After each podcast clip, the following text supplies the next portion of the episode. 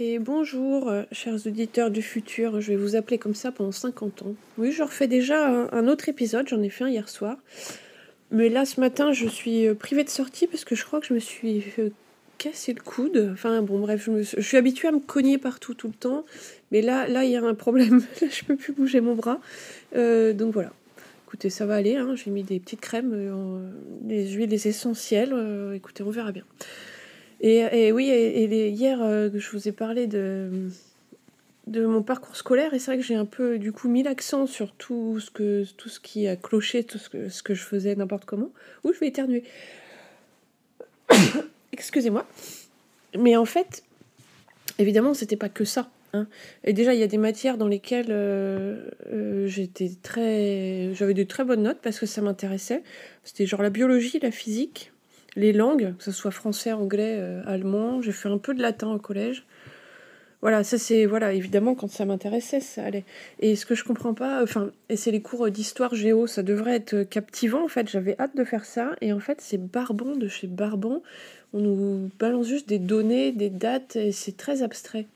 Et à la fac, a, j'ai eu un professeur d'histoire, oui, de l'art ou de je sais pas quoi, oui. Euh, il, nous faisait des cours d'histoire de l'art en Italie. Bref, et c'était vraiment euh, captivant parce qu'il nous parlait de la société italienne, par exemple, et on était immergé euh, dans, l'histoire. C'était pas juste les dates, en fait, elles venaient après, elles étaient secondaires pour faire des repères. Mais tout, tout ce qu'il nous racontait, pour lui, bah, ses cours d'histoire étaient basés, il nous emmenait vraiment dans l'époque. Et je trouve que ce serait plus facile déjà si c'était comme ça. Enfin bon.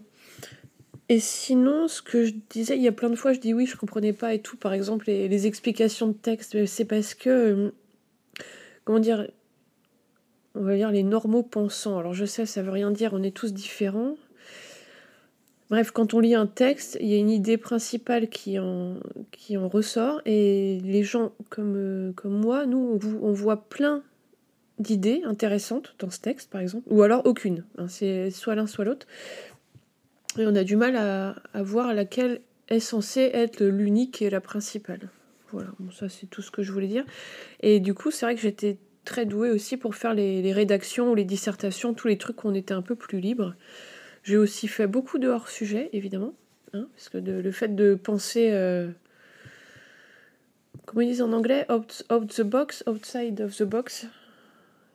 Bah finalement, c'est marrant parce que c'est à l'école, c'est euh, c'est un, euh, c'est oui, c'est en fait d'avoir des pensées qui, c'est-à-dire on nous donne des exercices, il y a des leçons, euh, tout est, censé être linéaire, euh, simplifié, et les gens comme moi, on voit un milliard de points de vue, un milliard de solutions, un milliard de possibilités.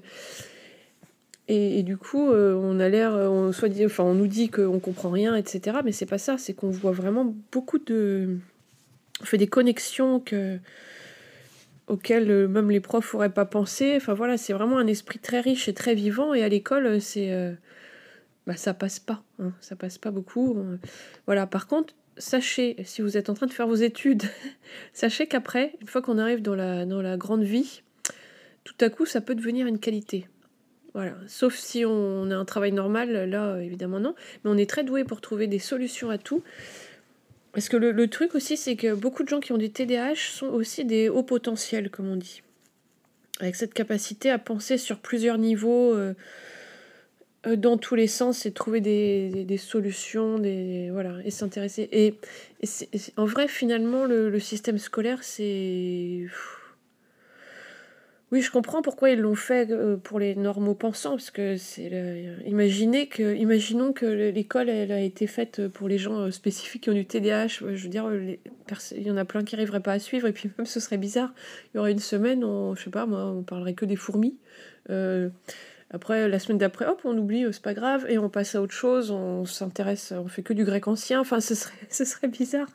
Donc il faut aller, il fallait trouver une école pour tous. Et maintenant, c'est vrai que de nos jours, il y a des écoles qui sont faites. euh, pour les, hum, les gens, les atypiques. Atypiques, ouais, c'est ça.